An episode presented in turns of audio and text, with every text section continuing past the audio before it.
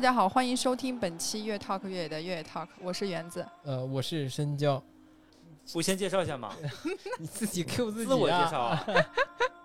都来，这都是第三次了，还让我自我介绍啊？那自然第三次当然要自我介绍了。对，大家听声音发现我们又出现了一个非常非常熟悉的客座主播的声音，对，然后这个主播还非常让非常想要让我们来介绍一下他。刚才甚至刚才出现了短暂的尴尬。对，后来胡老师介绍一下，Hello，大家好，我是胡老师。好吧，我们今天为什么胡老师又出现在这儿？估计有人能猜到，说胡老师一出现，就说明我们会有一些不一样的节目要在这个期间播出。那我们这次是想做一个跟奥运相关的几期节目。就是这届奥运会太太特殊了嘛，它还叫二零二零年奥运会，对吧？是二零二零东京奥运会，对，那你这这因为疫情的，这也算是历经波折吧。我觉得日本人为什么要坚持做这个，把这个坚持下来呢？肯定有有一些特别的原因，一个就是肯定跟他们的政治选举啊或者什么政绩有关，另外一个就是可可能也跟作为全人类的一个代表战胜疫情啊，或者是有这么一个象征意义吧。所以从我我们那个这个角度来讲，作为一个什么越 talk 越野的越野 talk，也必须得参与其中，要聊一聊嘛，是不是？毕竟我们是一个以运动为运动为主的，对。一个对，嗯，以运动作为生活方式类的一个播客。而且那那那那一段时间内，奥运肯定是这两个字肯定是最大的、最有传播性的东西嘛。没错对我们也是抢抢流量、占占流量。对这个其实这主题还是我 Q 你们俩的呢。我说要不要聊几期关于奥运的一些对，节目？最初的设想呢是想按按照两部分来来来聊嘛。第一部分就是聊一些就过去就在我们的人生经历当中有肯定有一些关于奥运的一些公共的事件，就例如什么二零零八年的奥运会开幕这种是人尽皆知的事儿。那那那在那个事儿发生的时候，呃，我们在干什么，或者是或者是我们跟那个事儿有什么关联呢？就这是一部分。那另外一部分呢，可能就是就我们跟奥运的一个更私人的一个东西吧，可能是只有你在某一个时间点跟跟奥运产生了某些联系，让人让你产生的回忆。反正这两个看起来是有点相有点相似，是所以第二部分，嗯，大家注意吧，就聊聊的时候就注意把这两部分要有一个区分。做提纲的时候。呃是是只只简单的列了两个件两件事儿，就是我一下子就能反应过来的。第一个就是二零零八年的北京奥运会，这个是对中国人来说意义非凡吧？那必然的对，第二个就是就是斯刘翔的那个夺冠。夺冠对夺冠，那是二零零四年对吧？一百对对对对雅典奥运会对一百一十米栏。对，那你们说说还有什么一些就类似的公共事件呢？我没有提到的或者怎么样的？公共事件，我觉得如果按田径来说，因为我们肯定是日常接触田径这项运动最多的人，嗯，那肯定还有就是博尔特，嗯，对。对对，博尔特。对吧？博尔特这个这三个字一出来，就肯定是代表着田径领域的非常重要的一系列事件。当然，而且这个不仅是奥运，那个姿势就瞬间出现在了眼前。对。对，还有一个就是在游泳领域非常著名的菲尔普斯。嗯。嗯，对因为就是通过刚才我们来分享，其实我发现了大家其实对于公共事件。就是除了像奥运会这种，其实是跟我们国家有非常紧密联系之外，其他的基本上还都是跟运动员相互关联比较大的。对你园子呢？园子你有什么？我可能会在第二部分的私人记忆里面会有非常多的对对对对对，大家要想听关于园子的私人记忆，不不要退出啊！先先说这个零八年的那个奥运会开幕式吧。对。就那我就先抛砖引玉，聊一聊我的那个关于那个的记忆啊。零八年你还在上大学吧？没没有没在上大学，我我还没没开始上大学。哦哦哦哦哦哦！大家可马上瞬间知道深交多大了 那年那年我刚刚刚高考结束嘛，啊对，！那是刚高考结束。高考结束之后，我就去串串亲戚，就是去去玩了，就算是放假了嘛。就是当时我在我姥姥姥家，就是那个奥运开幕式的时候，八八月八号嘛。就在在此之前，我已经知道了，就是我的高考成绩，也已经知道了被某一个大学给录取了，就也知道了自己被调剂到了一个一个一个专一个专业。听上去是个悲悲惨的故事。对对对对对，对，不过当时我们并没有觉得很悲惨，因为当时我也不是特别明确的知道自己要干什么，呃，这个专业喜不喜欢啊，就是他当时应该想的是，是终于好不容易给我调剂了个专业。就都都跟我没有关系。我当时唯一考大学唯一的诉求就是想想离家远，在西安嘛，我觉得离家够远了。好，坐坐火车要四十个小时，够远了，就已经非常远了，就是基基本回不去家。就那说回那个那八月八号那天，是是我我姥姥家在衡水嘛，就就跟北京其实离得很近，不算远，就是可能也是在一个时空内吧，就是也算是唯一的一个一点关联。但当时我什么也没做，就是根本就也也也也没有想过或者是怎么样，就是想是哎这么大一个。一个盛会，我要不要去现场看？这个从从来就都没有想过这些事儿啊。但是呢，但是我是对这个这场这场那个开幕式也是有期待的啊，真的是一个全国性的一个事件嘛。我就我是把它当春晚一样有期待的。那你家里人呢？就你姥姥对这，就是就是大家都对这个都没概念。我就我的感受啊，我现在往回回想，可能大家对那个那个事儿的呃感觉，可能都都跟春晚一样。反正就是一大家。到点儿了，围在电视前看开幕式。其实衡水离北京比较近嘛，那你们就当时衡水那个城市的氛围有什么不一样吗？我已经忘了。我觉得应该没有，没不一样。就因为就是零八年北京奥运会的时候，虽然它叫北京奥运会，但是其实它的一些比赛的一些比赛场馆，对它其实还不是在北京，对不在北京，但。好像没有衡水有比赛，所以其实城市里面并没有感觉像跟春晚一样那种，可能张灯结彩挂红灯笼啊什么这种。有可能吧，有可能挂了红旗或什么的，我只是没有观察。当时，当时我就是处在一个完全无知的一个状态，就是既不关心自己，也不关心世界。我当时就是那么一个人，所以他他给我留下的印象，只是只有那么一点点画面，就是可能大家围在电视机前等那个。看，对那个呃什么大脚印嘛，嗯然后就是中轴线李宁，李宁点点圣火，对，就是就是这点，就是所有人都知道的事儿，我也知道，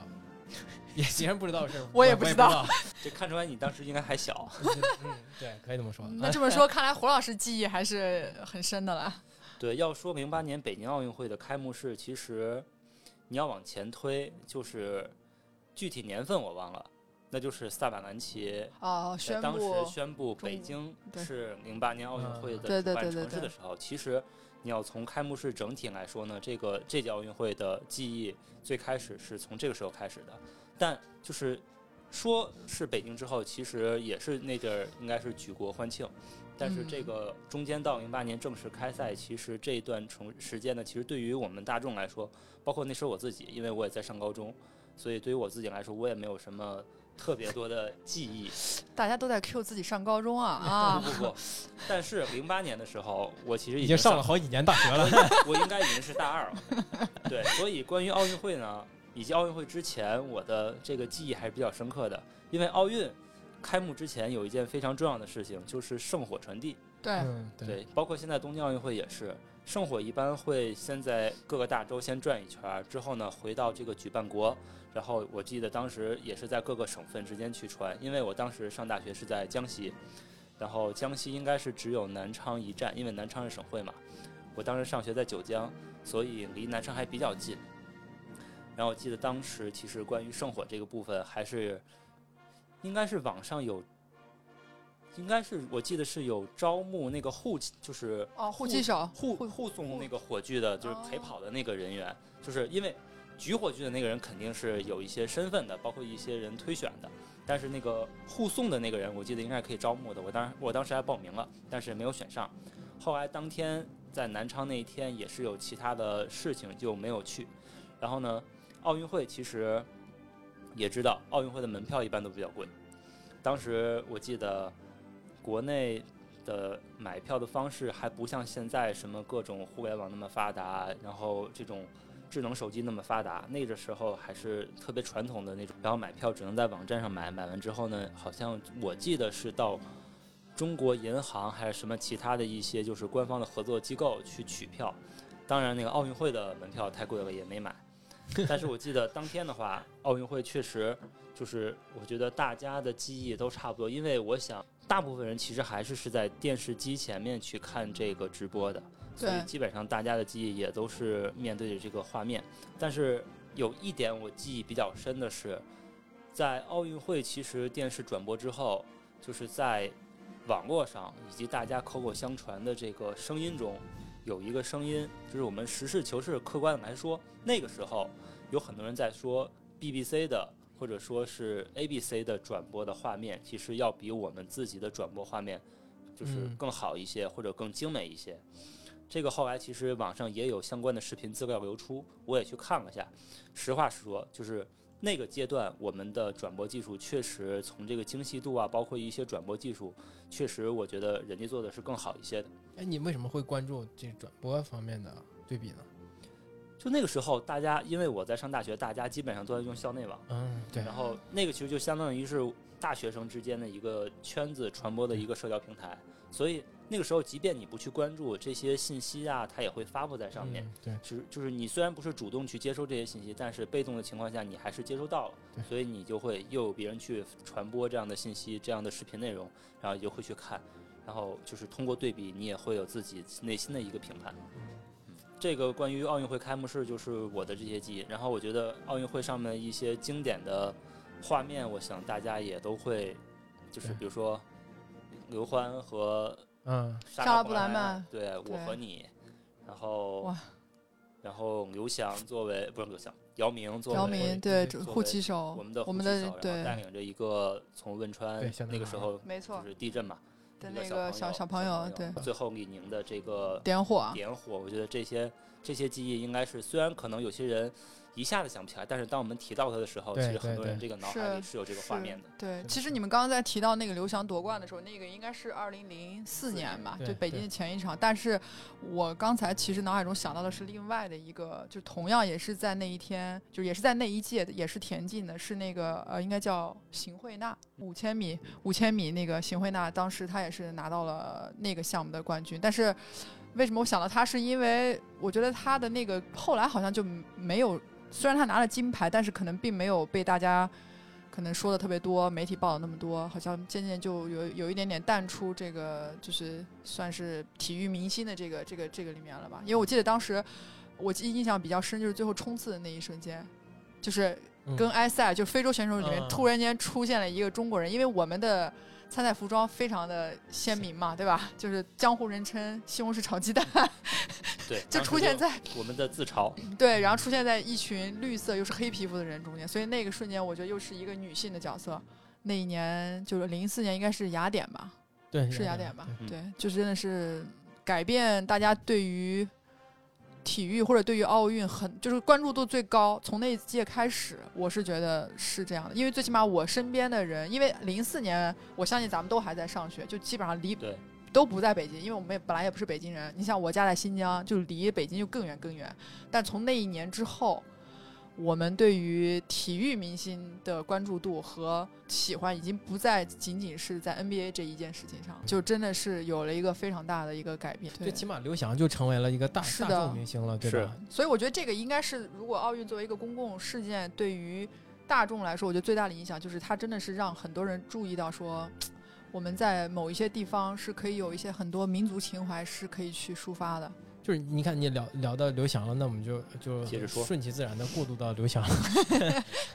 就是刘刘翔是零零四年嘛，零四年可能那个时候大家都在此之前可能都不知道刘翔是谁吧，但起码我是不。刘翔给我给我的印象，他给我的唯一的感觉就是第一感觉就是这个可能是一个与众不同的运动员，因为你看他冲过终点之后是是高呼着的嘛，是振臂高呼的，而且是表情是是相对来说是比较比较夸张的，对吧？而且他在后续的采访的时候，他可能说的话也更更更不内敛一点，对吧？就是相对于以以前的一个呃运动员，职业就是算是国家英雄或者什么之类的运动员的这么一个形象，呃，大家都是谦虚的嘛，是因为是国家培养了我或者怎么样怎么样的。嗯、但是对于刘翔来说，当时他表现出来的可能就是那种自信和什么的状态，我就觉得，哎，这个运动员给我的感觉他是不一样的。就是这是零四年的时候，那其实其实刘翔他的故事远不止是是截止到零四年，对吧？他零六年又又破了世界纪录，这个就是更更上一个巅峰吧。那就那就来到了二零零八年，我觉得大家对刘翔的期待可能是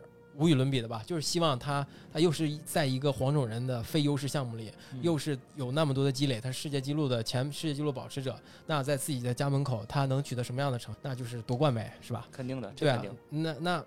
但是呢，他他他连场都没有上吧，就是就复赛的时候，他直接就没有没有站到赛道上。对，其实那个当时大家的情绪肯定都会觉得这个对，他他是有问题的嘛，他他应该拼着受伤，或者是拼着，他不应该因伤退赛。对对对对但是这这个我后来又想，我觉得他又是他一个与众不同的点，就是他跟传统的中国的运动员可能真的不不太一样。那那这就是为国家奉献嘛，集体主义。那那我即便受伤了，我要拼嘛，就倒在赛场上嘛，他就没这么做。我觉得这这后来我我当时我我我没有什么太大的感觉或者是情绪，但是我后来我肯定是回想，就是他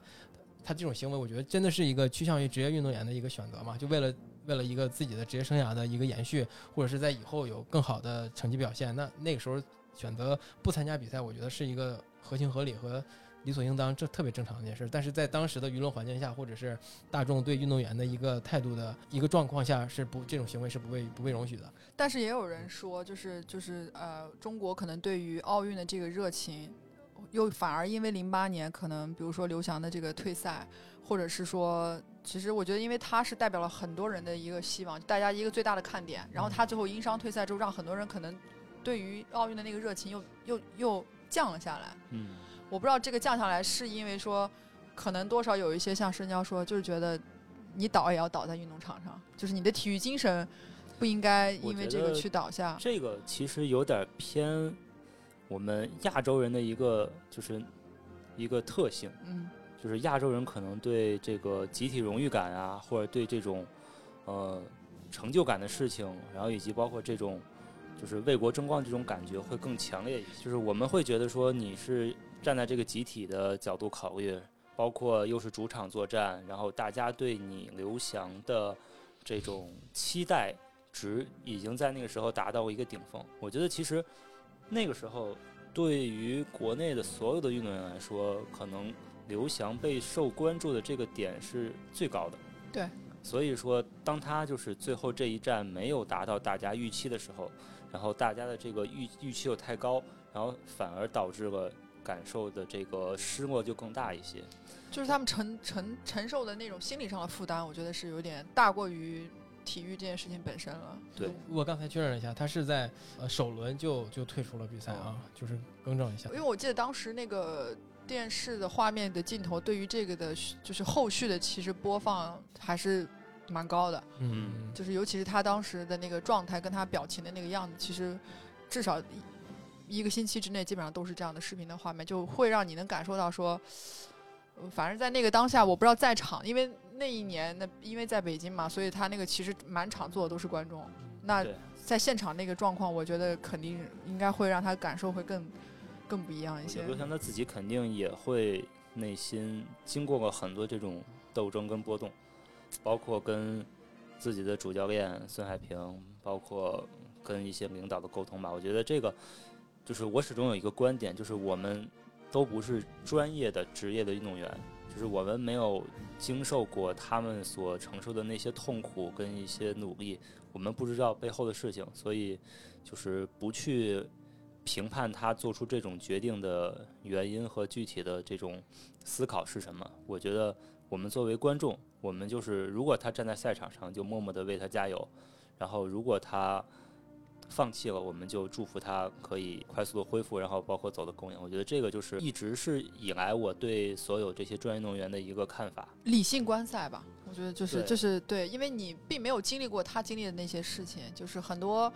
当然，我们从新闻上能看到这些人怎么去训练，怎么能拿到今天这样成绩，那也是说可能是能让你看见的。有很多东西其实就像胡老师说，是背后我们看不到的。对我们能看到，其实只是一个最后的结果。不管这个结果表现的是好是坏，我们都是一个被动接受的一个观众。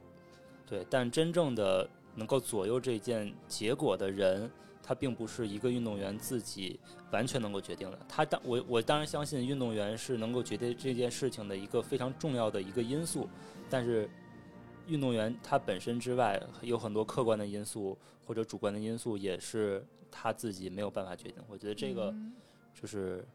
是就是。理解万岁是吗？对对对，继续还们继继续说回到刘一二年，我觉得他变了，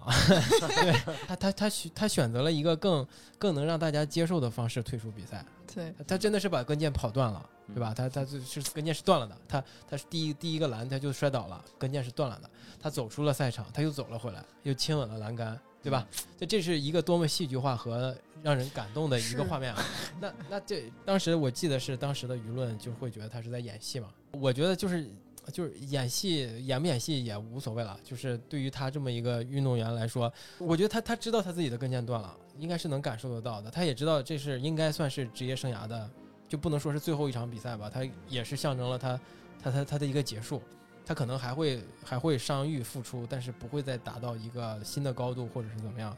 那那我觉得那瞬间，他对于自己职业职业生涯不能再创高峰的这么一个呃一个结果的一个一个一个想法吧，我觉得就就是能驱使他去做做出那样告别告别那个蓝的一个举动。那感，即便他的他的行为可能有一部分理性说，哎，我不能像零八年那样就走了就完了啊，我一定要要怎么样一下，就是扭转一下观众的情绪。他有一我我觉得他可能有一部分这样的情绪在吧，有一部分这样的理性在，但是他大部分的情感驱动，我觉得。我相信他是因为他是一个，一个失对一个失望或者是一个告别，真的是一个伤伤感的一一件事儿。对对我来说，这这个画面是可能是我在所有跟奥运相关的一个一个记忆最深的。对对，尤其是我在准备准备这个资料的时候，在重新梳理的时候，我觉得刘翔的这么一个奥运上的一个经历啊，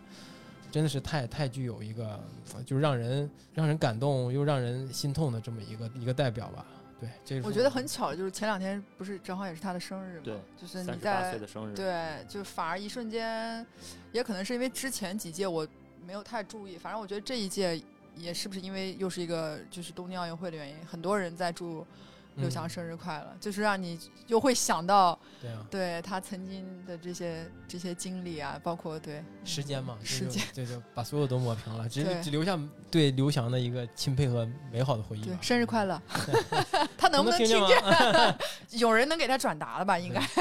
胡老师转发一下。对，胡老师麻烦跟那个刘翔说一声。我记得那阵刘翔还出过一首歌，就是跟胡彦斌还有谁，应该是三个人吧。唱的《田径之歌》，但我觉得刘翔就是，如果从现在来回看这位运动员的话，其实我觉得，其实我们对一个项目的关注，或者说关，就是就就说对项目的关注吧，其实我觉得更多的还是从运动员去去讲的，因为这个可能跟我们自己的一些国情有关。嗯，对，当一个项目起来的时候，肯定也是通过运动员把它带起来，然后这个运动员有了好的成绩之后，其实我们才会更多的去关注。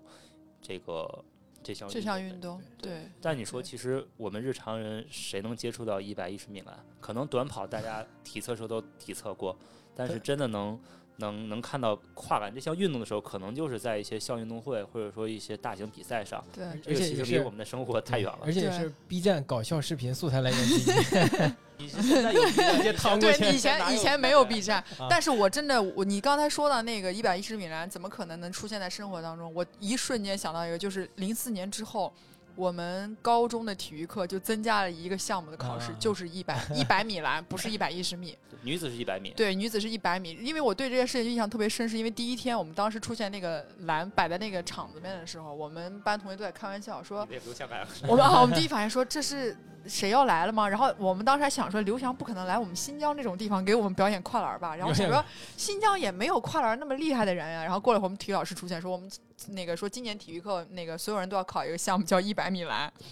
然后老师就在我们面前先表演了一下怎么样。正常的跨栏，然后我们女生所有人都是到前面，你知道，大家从小就跳过皮筋儿，你知道吧？就个矮的女生就是推倒，然后我们个高的时候站前面，两个腿蹦着过去，然后蹦蹦蹦。你想，你要蹦十个栏也挺累的，到最后一个基本上大家都会撞掉一两个。然后老师就说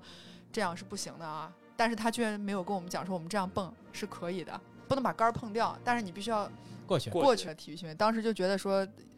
可能觉得体育课太无聊了吧，天天跑操场，还不如来一个让你能稍微娱乐一点，是吧？对对对对。胡老师，你你分分享你那那个两两个就是比较公共的事件的一个记忆吧，就是博尔特，对吧？博尔特其实我觉得也是在于这个人本身。当年牙买加队一百米、两百米，然后四乘一百米，基本上是有博尔特在的时候。就没有别人了，是吧？没有别人，没有对，没有没有没有人能对他形成威胁。是的，他不仅能往前跑得特别快，他还回头看。这时候我觉得，就是因为田径是大家都说，就是田径是什么运动之母嘛。是。然后呢，田径赛场大家最关注的又都是百米这个飞人大战。就纯肉体的天赋对抗是吧？对对对，就是不信天，就要看这个人类的极限到底在哪里。然后，所以大家都非常关注说一百米跟两百米这些项目。所以我觉得那个时候博尔特，也就是代表了整个就是人类速度的一个极。提到博尔特，对我来说可能就不一样的，就是因为大大家以前可能对百米的百米运动员的一个身身体条件是有有一个有一个什么规范或者什么之类，的。大概有一个心理的对对，就是例如你你你身高可能不能超过一米七五或者怎么样的吧？对，但是博尔特是将一米将快一米九了，还是一米九十多呀？反正就他是个身非常高，对非常高的一个，就是可能是在原来的概念里面是他是不适合作为一个百米运动员能跑出好成绩的。那因为他腿特别长。对，说完博尔特就该说那个臂展跟博尔特步幅一样长的那个菲尔普斯菲尔。普斯但菲尔普斯是不是有他是有有自闭症呀？你是在哪儿看到有这方面的有说过吗？忘了，就是他说他的性格很很那个很内内内敛嘛，就是跟人交流可能也是有一定的障碍，就是口吃啊或者什么之类的。说还是还说他他在陆地上行走可能都是那种磕磕碰碰，有可能会摔倒的，但是一到泳池中可能就就变成了另外一种状态，就是天生为泳池，天生就应该。在水里。胡老师说说，呃，菲尔普斯吧，菲尔普斯其实印象最深的不是从零八年开始，他在之前的零四年的雅典奥运会上嗯，就已经其实非常非常瞩目了，因为他就是各个项目也是只要有他，基本上奖牌就没有别人了？没有别人，而且其实游泳项目的这个小项更多，它跟短跑还不太一样。短跑可能博尔特就是一百米、两百米，但是游泳的话，因为它的泳姿非常多，然后又有各种距离，一百的、两百的，然后什么四乘一百混合的这种，所以还有三千的是吧？对所以这所以这些项目基本上男就是美国男子国家队里面，菲尔普斯也是是基本上有他出战的也都是在这个呃能够获得奖牌，对对对零八年的奥运会说他拿他拿了八块金牌嘛？对对对，就是那个对，当时可能那个也是一个大家关注，对对对对对对。哎，他对他他还能不能拿？还能不能拿？对对，就是对，就那大家。到就想菲尔普斯到底拿多少块，以及我觉得非常有那个特色的一张照片，就是他把所有自己的金牌都挂在、啊对对挂在身上，嗯对，然后就是那样一幅画面，真的是就那种感觉就是就统这种统治级的，就是感觉就叫什么？还有谁？真的。对啊，尤其是他的臂展本来就特别长，然后当把所有的金牌都挂满之后，发现好像还有空间还能再挂，就那个感觉还是对，还有人说说他食量也特别大，就吃东西吃的特别多，哦特别特别多，一天好多顿，就是疯狂的吃垃圾食品。我真的很喜欢看他在泳池里的那个那个泳姿的那个感觉，就是很很流畅，就是那种感觉，就是他真的一下去之后，你想再看他从水面上浮出来，就像那是比较个远久了。海豚或者鲸鱼在水上那个，就是嗯它的肌肉能够跟这个水非常切割呀，然后这种速度感觉，而且他参加了四届奥运会，真的就是我觉得能够参加四届奥运会的人，真的都非常了不起。讲完了这些公共事件，我们得到第二趴了吧？很可能有人在我们讲这个公共事件的时候退出去了，然后盘算一下时间，哎，半小时了。哎对园子呃对于零八年奥运会可能是真的有一段非常与众不同的记对，我就到现在想起来，就可能在我个人的截止到目前的一个呃人生经历里面，对我来说，零八年的奥运会是一个让我真的是非常非常难忘的一件事情。直直至至今啊，我的微博认证后边还挂着二零零八年北京奥运会开幕式演。对，是开幕式演员吗？不是走秀模特吗？呃，走秀模特是前面的，要要讲就得讲后边这个。嗯对，为什么是对？为什么会有这么一个称谓呢？首先，第一，这也不是我这这并不是我花钱买来的，这是真实存在。就是零八年是我正好上大学大一的时候，嗯然后为什么当时会跟奥运有这关系？是因为那时候我记得我们。呃，在有一天突然之间上学，然后我因为我们是语言学部，然后我们就我们系的老师就跟我们说啊，现在学校正在进行一场选拔，理论上就说你要不想上课的女生都可以去参加这个选拔，这个选拔跟奥运会有关系，就这么说了一声。那我们一想说去选拔就可以不用上课了，然后我们基本上就是就是楼里的女生差不多都去了，去了我们学校那个礼堂，然后到了之后就。大概两三个导演吧，就在台上，然后他也不会告诉你具体让你做什么，然后就大概十个人一组，十个人一组，然后上台会有一个，呃，像健身老师一样的一个人，然后会带你做一些动作，你就跟着他做一样的动作就好了，然后就结束了。看上去对形体要求比较高。对，但但那一个瞬间呢，我们当时也在猜，可能是在看你的，比如说形体的这个协调性或者怎么样，然后就下来，下来之后就是。就是大概有个两三轮儿吧，两三轮儿之后就有了一些人选，然后我就非常荣幸的被选在这个中间。当时也不知道为什么自己会被选，当时心想第一原因是，嗯，也可能是因为我长得比较黑，在肤色上是不是有点跟别人不太一样？然后我就选上了。选上之后，我记得我第一次参加这个训练的时候，是那时候呃是在北京清华大学的一个操场上。所以我对清华的那个有一个食堂记忆非常之深刻，就吃到后来，我对于清华那食堂就是两块钱一顿的饭，第一次吃绝望了是吧？特别的开心啊，就觉得清华大学的福利太好了。最终还会给你一牙西瓜，这西瓜还得去拿那个饭卡才能买。到后来一个星期之后，真的是再也吃不动了。然后第一次到清华的时候，那时候因为也是大学生，就觉得说我也走进了清华的校园。我记得特别清楚对那时候不是也都是校内网吧，还嗯那时候也没有什么打卡，就拍张照片发了个校内，说第一次走进清华的校园，居然是以这样的身份。然后他那个当当时给你明确分工了吗？说你在哪个？并没有，而且那个时候我们其实都不知道我们跟奥运会是什么样的啊关系，我们只都一样的东西。对，我们只知道说选我们是我们就是这个节目项目会跟奥运会有一定的关系，但我们当时还开玩笑，我们也不是运动员，你让我们去干嘛呢？所以当时到清华那一个瞬间，我们才知道，呃，我们他们有每一个节目都会有一个两千零八的这个人数的一个选择。哦，因为二零零八年，所以它基本上都是以群体性的项目去做，然后这个人数都是控制在两千零八个人。那当然，现场那么多的女的，你也不可能一个一个去数。但但是我跟申娇一样，就是我们当时知道这跟奥运有关系，大家所有人反应都是哇，我们可以看看到张艺谋导演了，哦就都会觉得张艺谋是管所有的节目。但其实我们训练了四个月之后，只在呃倒数的前十天才第一次看见了张艺谋导演，就因为他要最后去审一下。对每一个节目最后再做一遍审审的时候，他才出现，而且他站在非常高的二三层楼上，你知道吗？戴了他那个白色的帽子，对。然后当时我记得我第一次清华训练完之后，我就后悔了，因为非常非常晒，真的跟军训一样。就那时候就觉得，为什么让我们在这么一个连一棵树都没有的一个操场上，就那么三四个小时，就一直不停的在学动作、跳动作？什么跳什么样的动作？就是呃，可能有点类似于现在我们在做一些呃，比如说我们跑步前做那些热身的那种，嗯就比如说开合跳，这是最基本的，会有。然后可能还有一些，比如说集体性，有点像健美操，但又不像健美操那么难度的系数，但它就是让你一遍一遍重复跳一样的动作。因为最重要是那个时候，你想它因为没有树，没有树荫，也也没有给大家发统一的着装，就都穿着自己的衣服去的嘛。然后几月份？那个时候是呃四月，嗯四月，零二零零八年的四月份，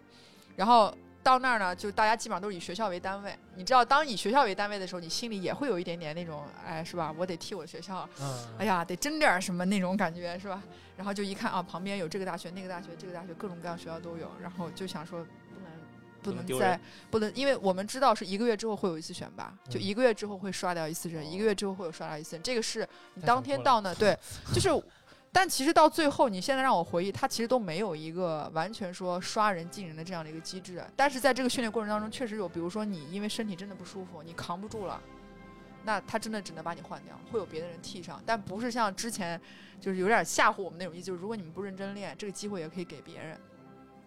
所以等于我前一个月一直是在清华，哎，那你当你这一个月的训练当中，其实强度应该挺大的吧？。对对，那你你有没有就是想退出？哎，你想啊，不行，我要给我们学校争光，我要见张艺谋导演，我要上上 奥运奥运呃鸟巢，有有。我其实刚开始前一个星期的时候没有什么太大的感觉，因为我们我们是早上八点九点钟就到了清华，晚上八点进宿舍睡觉，在那一个嗯过程当中，你是没有太多脑袋去思想别的事儿的，就是你都在记动作，你知道吗？就每一天那个动作到结束之后，每一个学校还要再统一再跳一遍，那你这算然后练习生啊？就 对啊，哎哎哎哎，你这么一说，我一下心里开心了。但我们这练习生？我们这练习生有点惨呀，就最后没出道，我天！对，然后出道然后当时就一个星期之你后的，认证就是出道啊。对，两千八百人成团，当时那个一个星期之后，多少有点觉得不太想跳了，因为那时候真的觉得在办在学校里坐着上课挺好的，因为当时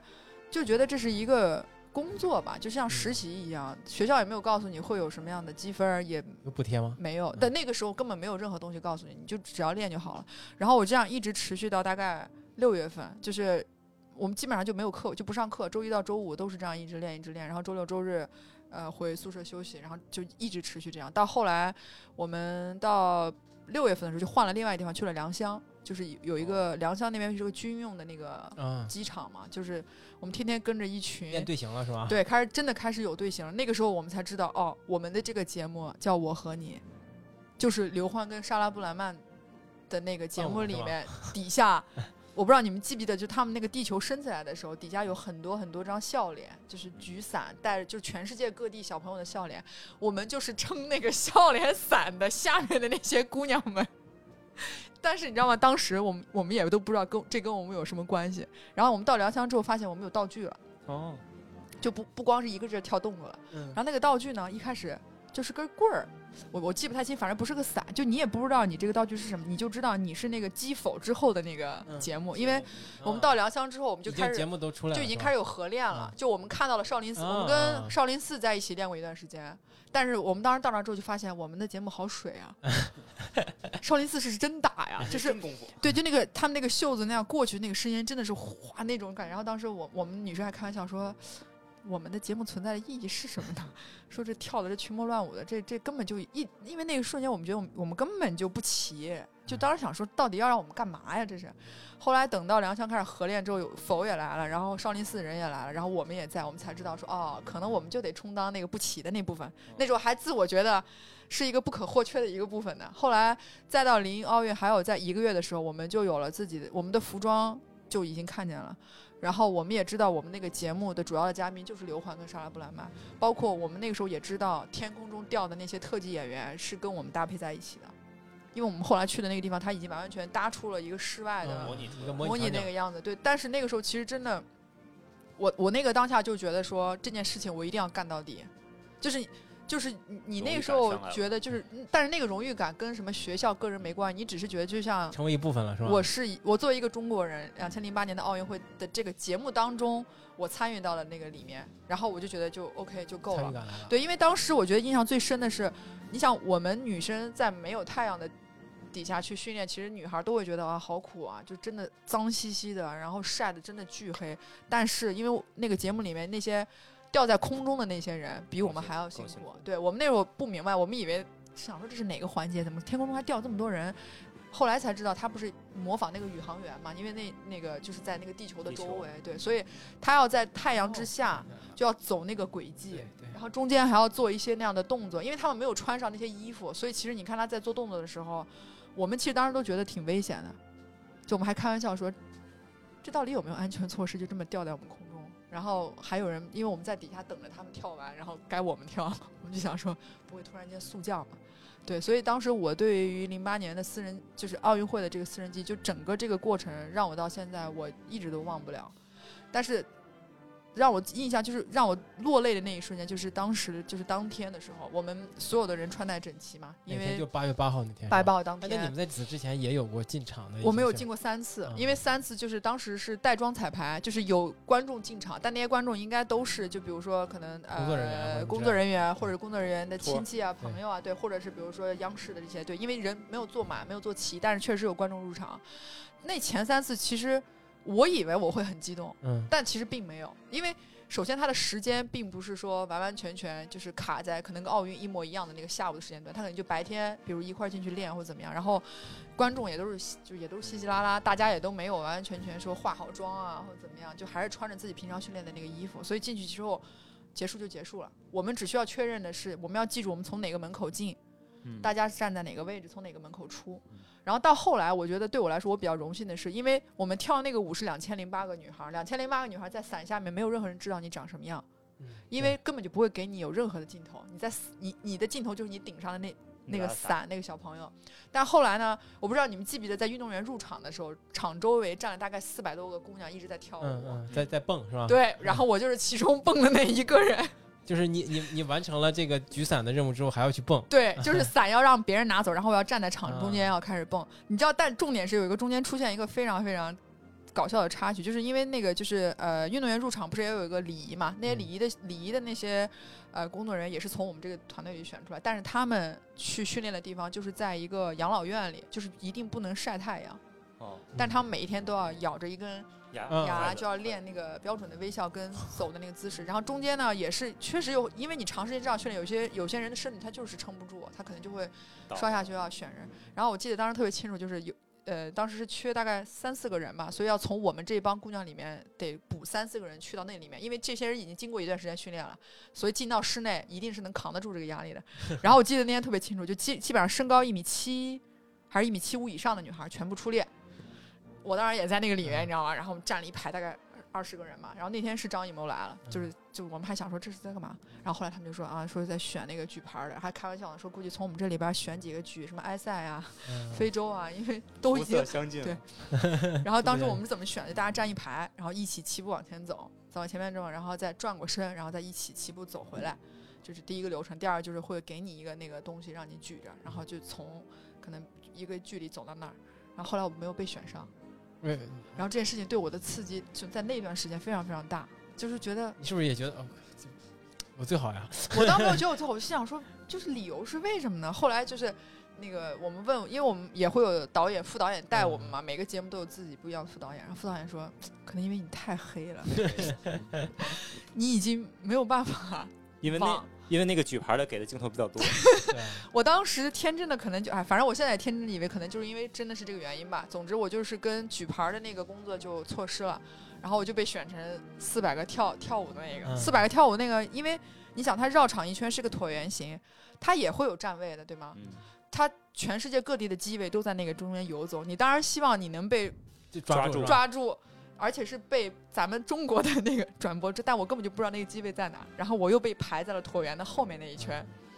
所以当时你知道，就对于我的家里人来讲，嗯大家家里人会觉得这是一件非常之就是光宗耀祖的事情，全家人都在电视机上找我，从头看到尾都没有找着我。然后后来我回家看了一下回放，我妈跟我说我们是不是错过了？我当时心想说可能。应该没错过，我又看了一遍，我就给我妈指，就是真的那个位置是吧？真的就恰巧就是真照到了我旁边的那个姑娘，然后我就被姚明在举旗的那一瞬间，他整个那条身子挡得死死的，然后那个姑娘就在那个旗挥起来那一瞬间，露了个脸，她就露了个脸，然后我说妈，我就在这儿，我妈说你怎么知道？我说因为我知道我旁边的人是谁。嗯。对，就然后那就是就觉得，哎，虽然很搞笑，但是那个过程当中，当你看到李宁把火炬点燃的那一瞬间，我我们周围所有人都哭了，因为我们当时还带了一个耳麦，嗯我们那个耳麦里其实并不是告诉我们要怎么怎么做，是跟我们讲说，如果一旦发生了危险的事情，你们一定要保护好你们旁边的这些。而且当时有一个非常挺挺不那个什么的事情，就因为我们那时候训练确实环境没那么好嘛，你想那会儿奥森都还没弄起来，然后鸟巢也一直在搭建过程当中，我们后几次的彩排鸟巢都在搭，鸟鸟巢一般在建，我们的人在里边在练。我们当时休息的地方就是现在大家坐的观众坐的那些观众椅，嗯就是呃 BBC 就把这一切就拍了下来。然后发到了他们的媒体上，然后就是当时对我们这边的报道，就是觉得说中国的运动员，中国的演就是参加开幕式这些演员非常的可怜，就大家都渲染一下情绪，对渲染一下情绪。然后从那次之后，我们就不被允许再能在场馆里休息了，就一定要就是对，就是可能在停就是现在的停车场这种地方去在那里等。臭不要脸，反正当时这件事情之后，我们就知道，呃，我们的一些言行啊，一些照片啊、就是会被放大了看的，对吧？，对，然后就是虽然因为你想那时候大家都是大学生，也不太明白说这些事情到底能有多大的严重性嗯。但是这件事情一发生之后，就发现哦，我们不可以再随便嘻嘻哈哈开玩笑，就是因为我们那时候。大家后来就是做防潮垫儿，就在就地下车库铺个防潮垫儿，所有人坐在防潮垫儿上等着吃午饭，吃晚饭到你的节目你上，其他时间你就坐在这里等，要么就去排队。所所以你看 B B B C 他们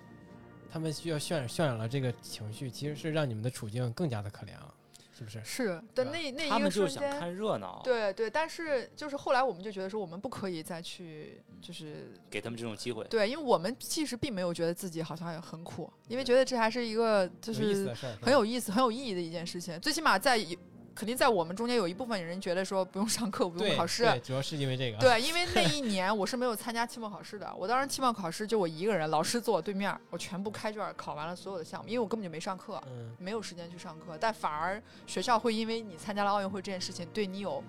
非常高的格外的关注，格外的关注跟认可，就觉得你只要把这件事情完成了，没事儿。啊，不是你们学校就你自己啊？我们学校当时八个人吧，哦，嗯那还挺少的。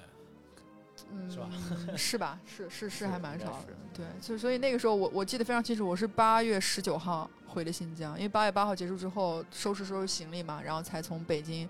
回了家，然后我把所有跟奥运相关我留下来的所有的东西，包括那个给我们发的水杯，我全部都带回家了。他他们一共都发了些什么呀？呃，我们最后结束会有一个证书，他会写的那个什么荣誉荣誉呃荣誉呃二零零八年奥运会呃叫什么呃荣誉证书，然后会给你一个比如说什么优秀呃演员这样一个东西，然后还会给你一个奖牌。啊，当然，这个奖牌如果跟咱们现在马拉松那些奖牌，你根本就比不了啊！就那那个质质量什么那种，就当然到最后也给我们发了钱，嗯，但是是是学校给我们给的钱的。我我觉得应该也是可能奥组委把钱给了学校，然后学校再给到我们。所以其实那一个瞬间，给不给钱都不重要，真的就是你你你在那个当下，就当我看见。詹姆斯跟科比站在我眼前的时候，你知道我当时，而且我们当时是不让带手机的，嗯，我就很实在的真没带手机。我进去之后发现我们我们姑娘们，我们 姑娘们，反正我前后左右各种塞，你知道吗？就是就是鞋里的各种什么的，我就我我两眼一摸黑，我啥也没有。嗯然后我还跟旁边那个姑娘，就我那搭档叫高硕，我到现在都记得，我就那女孩，我说你能不能帮我拍张照？她说导演没跟你说不让带手机吗？我说我没带，我说我知道你带了。然后他还说，他说不行，他说这不是都好多盯着呢吗？你没，他说你没听耳机里说让我们什么说说要盯准每一个人，看他们不要有一些就是不好的行为出现，因为运动员太多了。嗯各个国家人全都进了来，然后当时美国队就正好从，因为我们是在那个椭圆的正中间，就运动员在绕场完一周之后，要从我们中间进到场子的最中间，就等同于我们所有的姑娘要把运动员全部包在包在一起，让他们在里面去等，比如主席去说话，说哎这次奥运会开始，所以当时美国队离我们非常非常近，我记得非常清楚，就我我我用他的手机拍了一张非常虚的照片，那个照片虚到只能看见 詹姆斯的侧脸跟科比的帽子，就是那种感觉，你知道吗？但那个照片到现在我一直都留着，嗯，就我觉得那个对我来说，就是那是我离他最近的地方。你当时应该让詹姆斯帮你跟科比拍一张照，再发给。他们带手机了吗？他们带对啊，他们当时我对啊，我当时我也没想他们带没带手机，因为后来我发现，就是当宣布结束之后吧，大家都已经嗨了，就已经开始在中间跳舞了。这个时候是我们一定要保持高度警惕的时候，嗯我们我们也要跳，但我们还得眼睛各种各样那个你。这个属于有任务的，不能对啊随便动。对啊，但是我发现其实你也不用完完全全把它真的当个任务，该跳的就是比如说你往池子里混一混，你也能跟他们有一个合影？合影接触的机会政治。觉悟不高啊。所以那个时候就觉得，哎，有生之年没，事没事，那个时候的手机像素也没有多高。其实那那件事情是刷新了我对于，就是怎么说，奥运这件事情，在我在我在我心目中来说的一个印象对，。它就它就变成了真实的东西了，对吧？就不是一个词了，具对。对，就是它具体到说，我已经在我都能记得在哪个时间哪一个点，我在哪一个地方做了什么样的事情，就非常非常非常印象深刻的，就就印在我的心里了。这才是真正的跟奥运会产生了关系的。对，就当包括后来我们其实开幕式演员每个人都会有票嘛，就是也是看嗯那种项目的票。我们当时拿的是残奥会还是哪个的门票，我都忘了。但是那时候我已经回新疆了，因为就在家的时候，我就觉得我好像应该再飞过来看一场比赛，就就是就是那种感觉。对，但是当然后来也是理智告诉我，还是还是大可不必这样，那我就没来。那那你就是这个呃活动最后最终结束了，你你你会有一些其他的感觉吗？结束了，散场之后，对，我散场之后应该哭了大概得有一个多小时，就最后李宁点就整个全部全场结束，我到宿舍应该是十二点，我们是十点多从那个会场里撤出来了，就是十点到十二点那个期间我一直在哭，我哭我也不知道为什么，你现在让我想起来那会儿我那会儿为什么哭，可能因为觉得。对，一方面激动，一方面觉得我天，终于结束了，我嗯可以回家了。但是激动的情绪一定是是最多的。就那时候，我们中间带妆彩排的时候，呃，不是有有一个环节是刘成龙吧、韩红、莫文蔚，还是周华健，就是各个每一个地区有一个呃一那个歌手，然后要上要要一起去唱一首歌，我忘了是哪首歌了。然后当时也是那一期彩排，然后他们也都在，就是你那会儿你也觉得说哦，你好像离这些明星的距离很近，但是当时你反而会觉得说你更想贴近的是这些体育明星。嗯嗯，他们毕竟是主角嘛。对你你也知道，因为我那也是我第一次见什么刘欢，就是嗯。汪峰，你知道刘欢、汪汪峰、韩红、莫文蔚跟谁我忘了，就那几个人。但是就你你认为你是应该很激动的，你那相当于就是在演唱会的池子中间的区域嘛，他离你也就大概十五十米的样子，因为他在等在那等着要从这儿中间进去，但是那一瞬间你不，你就觉得不不不，我就要等，科比我就要等姚明明，姚明，我就我就得等科比，就得等美国梦之队嘛。那个时候的那个名字就就那一瞬间，让你觉得哦，奥运对于你来说，不是说这四个多月你有多苦，流了多少汗，多少泪，也不是说最后给你发了一个什么样的一个红包啊这种东西，你是觉得你真真实实参与到这个过程当中，你也见证了。其他人是怎么在这个中间去为这件事情付出他的努力的？因为我们当时到后来一直都觉得少林寺的那些人真的是非常非常不容易。都不容易，都不容易，都不容易。你也不容易。现在想想都不你知道，我们到后来就是发现每个节目生命危险啊！不，我们当时心想说，哎，大家每个节目居然吃的饭都不一样。是吗？我们到最后啊去跟少林寺的哥哥们换餐吃。他们他们他们吃的比你们好吗？呃，这个好像不太一样。我记得当时我们在吃盒饭的时候，他们在吃维生素那个面包加营养快线。嗯，所以你知道为什么我到现在打死不喝营养快线，不吃维生素那个面包，伊利维生素面包，嗯就是因为在那个时候留下的那个回忆。就我们隔一个月换一次餐食，隔一个月啊换，真的吃太多了，就你根本就不可能说自己带吃的到那儿，就是就给什么吃什么。到后来我们就开始拿着这些东西去跟少林寺那些哥哥们换，嗯，说我们我们不想吃盒饭了，把你的面包跟营养快线给我吧，然后我们就这样换，然后最后发现哦，一个月之后我们也得吃，回来了 我们又回来，然后他们吃盒饭，哦，就就觉得真的很有意思。这个安排还是其实挺挺合情合理。你们再跟他们换，回来。为什么合情合理啊？就是不不让你就你如果他也可以安排你一个月就四个月始终吃一样的东西，啊，是对吧？你看他还是考虑到了这些大家的习惯啊，虽然这具体细节没有落实到位。包括我觉得我们那时候提前进入鸟巢，应该也是给鸟巢测一测它这些公关公共设施到底建的到不到位，都得测试。比如对吧？这男女厕到底安排的妥不妥当？啊我觉得那时候应该也是通过我们这帮人给测出来的。是很不容易的，好了，我的私人记忆对吧？你暂时讲到这里。相相较于园子的这这段经历和记忆，我靠，我我们俩的可能就是太太太对对平了，，我们都只是观众级，对因为我不是我。应该我们俩先说，对你可能都是观众级，我还看过现场呢。我我真的一点没看过。完了来来来，哎，蛮好的。来胡老师分享。我其实最早对奥运的记忆是在九六年亚特兰大奥运会。你去亚特兰大哇，不是啊啊，我就是记忆，不是去到亚特兰大。胡老师太为自己给自己刨梗了。嗯那个是我对奥运会第一次记忆，也是我对所有这些国际赛事的算是最早的一次记忆吧。因为就是美国跟中国有时差，所以你想看比赛，你就必须熬夜看。而且那个时候还小，应该上小初中还是小学，反正就是你看什么想看什么，完全不由你自己决定。就是家长让你看，你就能看；家长不让你看，你就得睡觉。而且那时候也没有手机，电视都在家长那屋，要么在客厅。你一看电视，那家长肯定是知道的。有个电视不错，家里说来看奥运会，对，那个时候其实最早就是第一次对奥运会的记忆。然后呢，就是比较深刻的是零四年，一个就是刘翔，还有刚才就是原讲到的女排。那个时候为什么看女排呢？是因为包括现在，就是因为我是天津人，所以天津女排一直是比较强的一支队伍。然后很多国手都是在天津女排效力。然后那个时候国家队的主教练陈忠和啊，对，就是天津队的主教练。我们那个时候，我记得零四年我应该是上高中，然后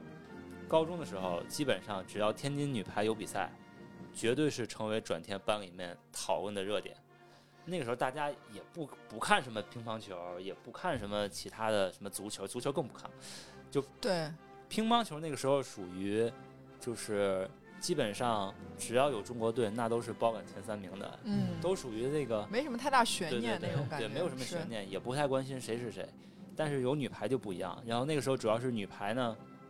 就是国内的比赛都就是国内的联赛比较火热，然后就引进紧接着到了雅典奥运会的时候，就对女排的关注又热情比较比较高。像那时候什么陈忠和是主教练，然后冯坤呀、周苏红、赵蕊蕊、张娜，然后特别是赵蕊蕊，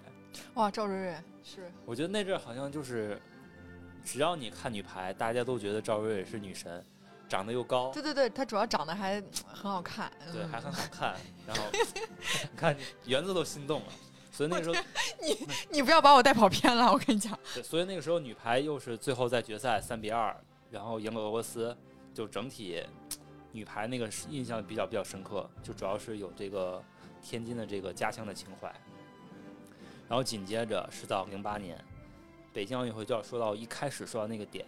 就是很多人其实可能不知道，真正奥运会比赛项目开始的时间，就就是有项目开始比赛，它其实不是说开幕式之后嗯，它才开始。其实开幕式之前就有已经有一些比赛，像是足球，然后棒球、垒球这种比赛，因为它可能是比赛的这个周期的时间会比较长，而且它的运动这个强度比较大，所以它不太能说像一些项目那样可以很快速的决出冠亚军这种，所以它会在奥就是开幕式之前就有一些比赛是已经开始了，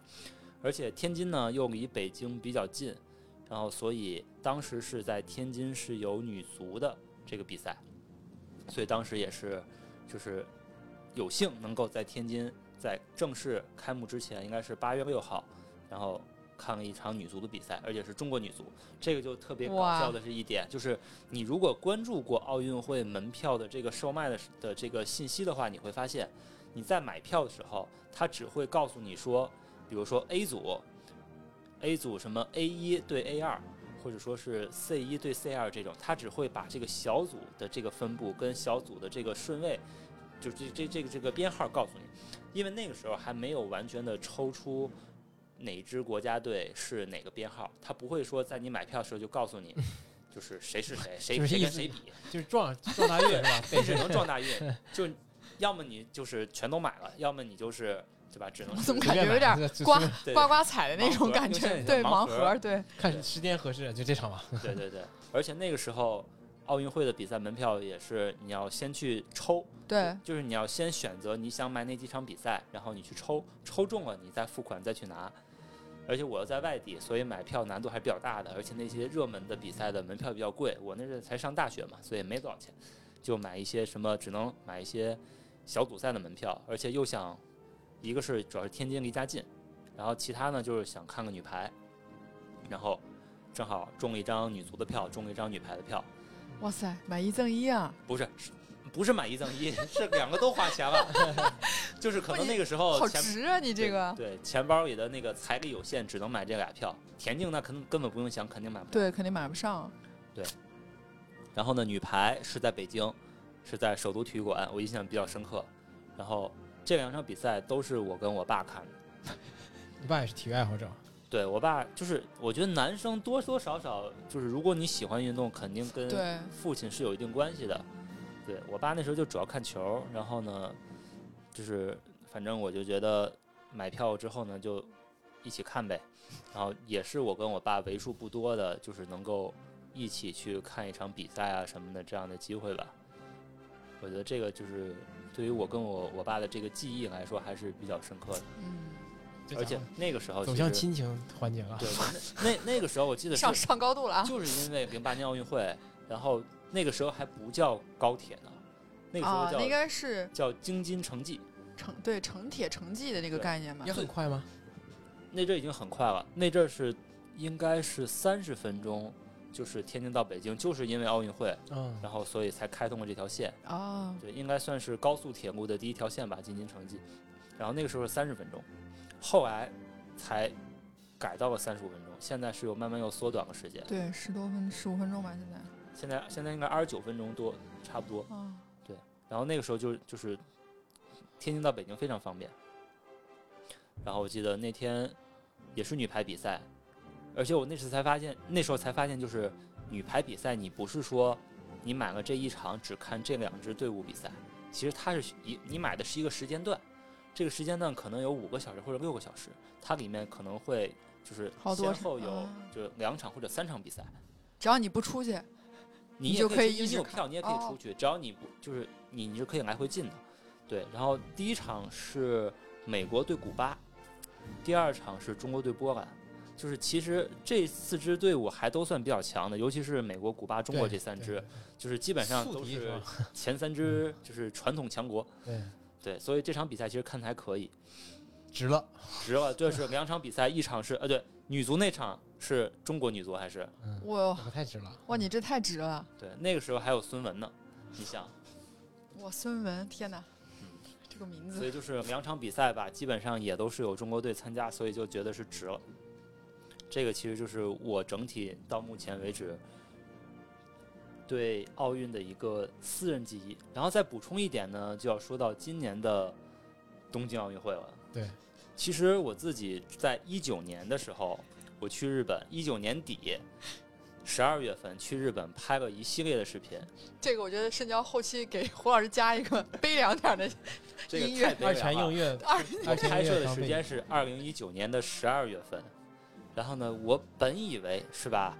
可能半年多以后，这个独家独家素材，东京奥运会就要 对对吧，就要上演了。一般大大家都认为说有奥运会的年是运那个体育大年，体育大年是对，哎，万万没想到，伦敦奥运会没先来，疫情先来了。疫情来了之后，紧接着奥运会呢就成了一个悬念，是取消呢还是推迟呢？就大家那阵儿一直在讨论，然后也没有一个最后的争争论结果。然后这个视频肯定就不能发了，你发了也没什么意义，对吧？奥运会都不确定办不办了，你发这个视频有什么用呢？给人添堵呗。然后就推到了二零二一年，终于这个沉寂了快一年多的视频，嗯，然后呢就要开始，估计最近开始陆续要发布。我这两天在剪的时候就在看我那些画面，真的是穿着羽绒服，然后呢，日本的那些场馆也还没有完全修建好。因为大家都知道，就是不可能你这个国家办一场奥运会，全都是这些场馆新建，肯定是有一些翻修啊，翻新的，对对对，翻新啊，或者是有一些新建的，有一些改造的，就这些。然后那些场馆呢，还都围着那些就是防护栏，所以这个视频里面我就只能拍一些特别小的一些，就是找一个缝隙或者把这个摄像摄像机举得特别高，才能拍到一些画面。而且那个时候还是我刚开始尝试用相机拍视频，然后呢，刚开始我记得我是拍东京国际会议中心的时候，然后相机的画幅设置错了，设置的是四八零乘三二零，好像是。我后我后来看怎么这么小啊？这个画质也不行啊！是不太行，对我后来干脆就是我都我都拍了好几个了？我都拍了好几个了。我一看这个也不行，我就后来又重新又拍了一个，又回去拍了一遍那你那个三二零跟四八零的还留着吗？啊，删了。应该留下来的。你你说的是一一一一九一九二零年奥运会做的这个 一九六四年那个样子。然后后来呢，还有一些就是那个相机刚开始用也不太会用，然后人脸对焦啊这个方面也不太搞得清，然后发现那个还是我发现的比较早，就是 录了几段之后发现，哎，脸是糊的？哎，脸怎么是糊的？这胶怎么都对到后面了，也不太行。然后又重新录好几段，本来是下午开始录的，录到最后这一段发现的时候已经天黑了。反正前前后后能产出的给有七八个不同的场馆的一些记录吧，然后包括一些介绍，我觉得也能算一些小的一个系列，就是反正也算是关于我自己的对于东京奥运的一个记录吧。这是一个这个非常私人，就可能没有人有类似的经历。对，而且我觉得胡老师经 经历过穿羽绒服那个时候，再加上整个二零二零年这一年到现在，尤其是你又重新再剪辑，因为你总得跟现在的情况贴合一下嘛，对，我？觉得我第前前前几前几秒就会打一个特别大的字幕，拍摄于二零一九年。大家不要以为我穿羽绒服是个噱头，真的是在冬天。而且那个时候也特我印象特别深刻，就你也知道日本的那种就是饭圈文化也比较火热，但凡有个什么明星卖个什么周边，那小妹小姐姐们也是排的，就是对车水马龙的。那时候我刚我记得我在家看画面的时候，那没有人戴口罩，那跟现在的东京可完全不一样。对，而且这次刚好插一句说，这次东京又是没有观众嘛，对无关对啊，无关客，所以他其实你的这个这个视频，可能我觉得看到的人又真的是又又会有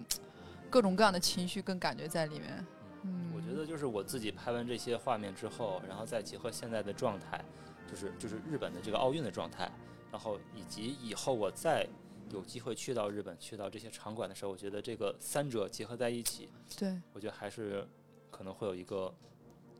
感触的。到深交了。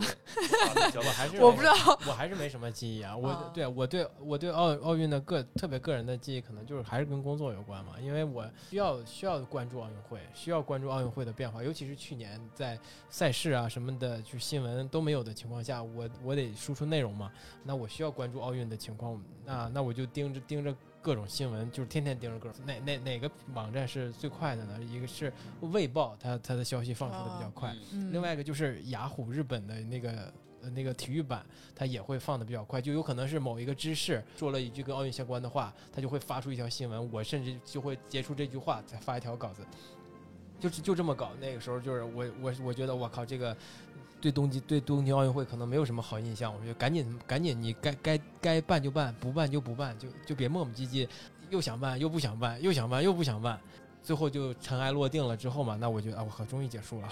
就是 就你觉得他办与办办与不办，好像也就就就这样。就这样了。对对啊对啊对啊，就是我关心的可能就不是奥运本身了，就是不关关心的是他办不办。你还有就是你看，就除了零八年之后，一二年是我大学刚毕业，那也是八月份是八月份办嘛，那那个时候我刚刚刚毕业，那沉浸在离别的气氛之中，或者是到新的工作环境，嗯刚开始工作，可能心思也不在这上面，对吧？啊，另还有是一二年、一一六年，一六年感觉是没有什么存在，对，没有什么存在感对。对，就是好像那个时候中国对金牌的诉求也没有那么的强烈了。因为那个时候中国的领先的优势已经非常明显了。就是对，就感觉不会再像原来有那么多期盼性的那种，就就大家就可能我觉得有有有就能猜到吧，就可能能预就是大概其能预预感到啊，比如说大概这个项目我们能拿到一个什么样的一个成绩唯一能，跟我们抗衡的就是美国、俄罗斯，然后俄罗斯呢又因为深陷对各种问题，就没有办法，就是以对国家的身份出现。对，而且我也我也觉得，就可能二零零八年是大家最最奖牌和金牌是一个最在意的最一年，最一个诉求的一个高峰嘛。嗯，那一二年、一六年可能越来越下降，就是即便你没得到奖金牌或者什么，大家也也对你保持一个非常原谅的状态。就傅园慧是不是就那年出来的？就可能那种形象，吧，还是我忘了傅园慧，反正就是那个那个时候就那种形象，傅园慧那种形象可能是更适合大家，大家更喜欢的，就不不再是那种苦大仇深追求金牌的是的，的那那种那种运动员形象，就是感觉那个就是对于关注的点也有一点跟对对对原来不太一样了，对所以就对就没有那样没没有也存，所以其实可能说，零八年的北京奥运会是一个大家对于奥运这件事情的关注点来说，就是一个算一个风水岭一样对，前跟后各种各样，对如果如果大家都把那种家国情怀的看待看待奥运会的话，也会丧失一些很多乐趣了，对吧？我可也可以支持我喜欢的运动员，他可以不是中国的。对于体育运动，就是还是回到我刚开始说的那个观点，就是大家对于这项运动还是通过运动员去关联在一起的。就是其实不能说百分之百，但是可能百分之九十九点九，大家能够记住的还是人嘛，在奥运会上能够夺得金牌的这样的一个运动员的角色。说到底，其实竞技体育还是追求更快、更高、更强，就是我们还是对这个绝对成绩的这种、这种、这种追求是更高的。对，是这样。对，好的，就是那么那个，对，就是既然被关注，我们我们节目也要关注。今天我们就聊到这儿吧，就是也希望大家继续关注我们奥运系列节目。嗯对，，我们还会继续聊下去。对。啊，以上就是本期节目的全全部内。容，欢迎大家全网搜索“越野 Talk”，对也是也希望大家继续关注胡老师的视频号。对好的对对对对，应该也会随着这个系列在各个视频平台发出。对，行。那我们下期再见，拜拜拜。拜在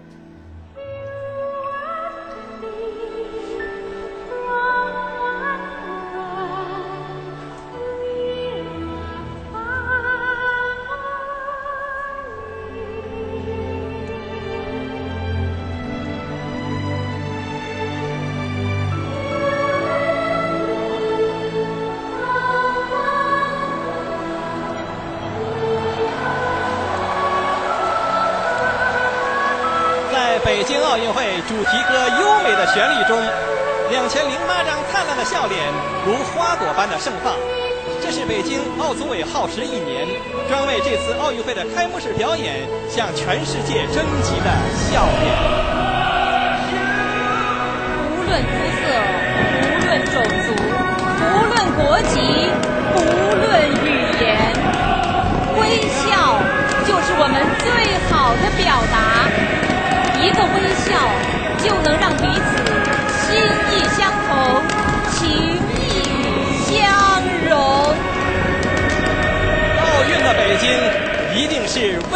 的北京。